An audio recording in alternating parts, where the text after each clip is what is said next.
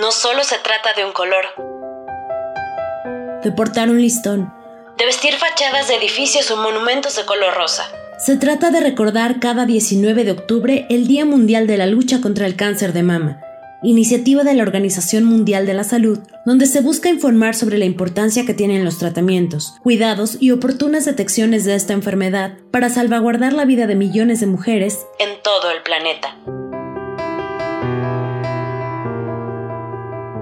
De hecho, todo el mes de octubre se intensifican las jornadas informativas, chequeos, variantes de tratamientos en hospitales de todo el mundo, con la finalidad de sensibilizar a las personas sobre los efectos de este terrible padecimiento, el cual, según la propia Organización Mundial de la Salud, al año se detectan un promedio de 1.38 millones de nuevos casos, con una tasa de mortalidad de 480.000 mujeres a causa del cáncer de mama. Dicen que la unión hace la fuerza.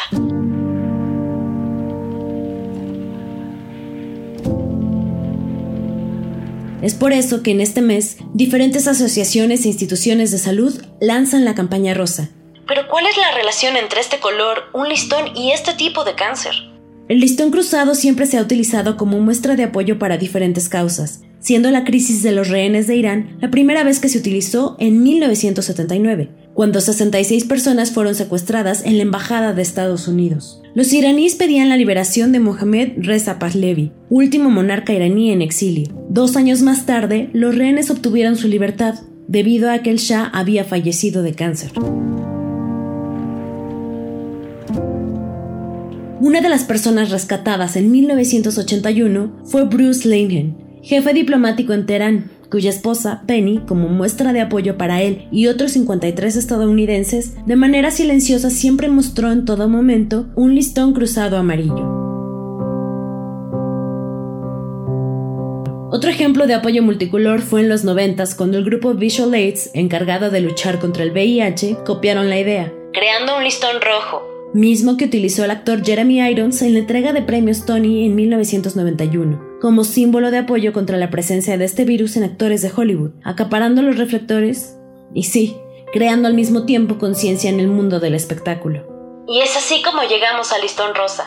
Cuando Charlotte Haley, una mujer sobreviviente al cáncer de mama, fue quien lo pintó por primera vez. Además de venderlos con una tarjeta que decía, el presupuesto anual del Instituto Nacional de Cáncer de Estados Unidos es de 1.800 millones de dólares y solo el 5% está destinado para la prevención del cáncer. Ayúdanos a despertar a nuestros legisladores y a Estados Unidos vistiendo este lazo.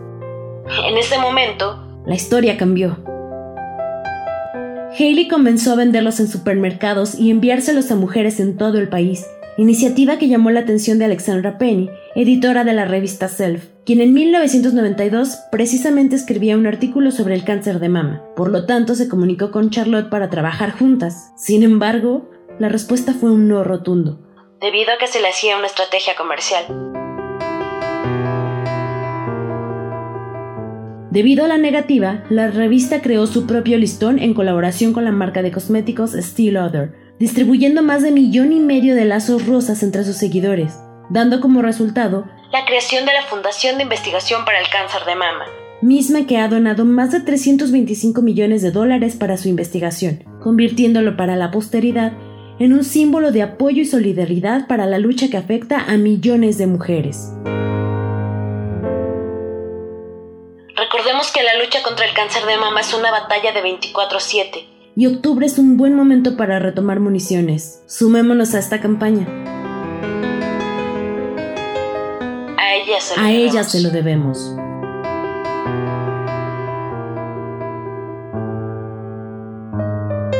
Así se dice radio.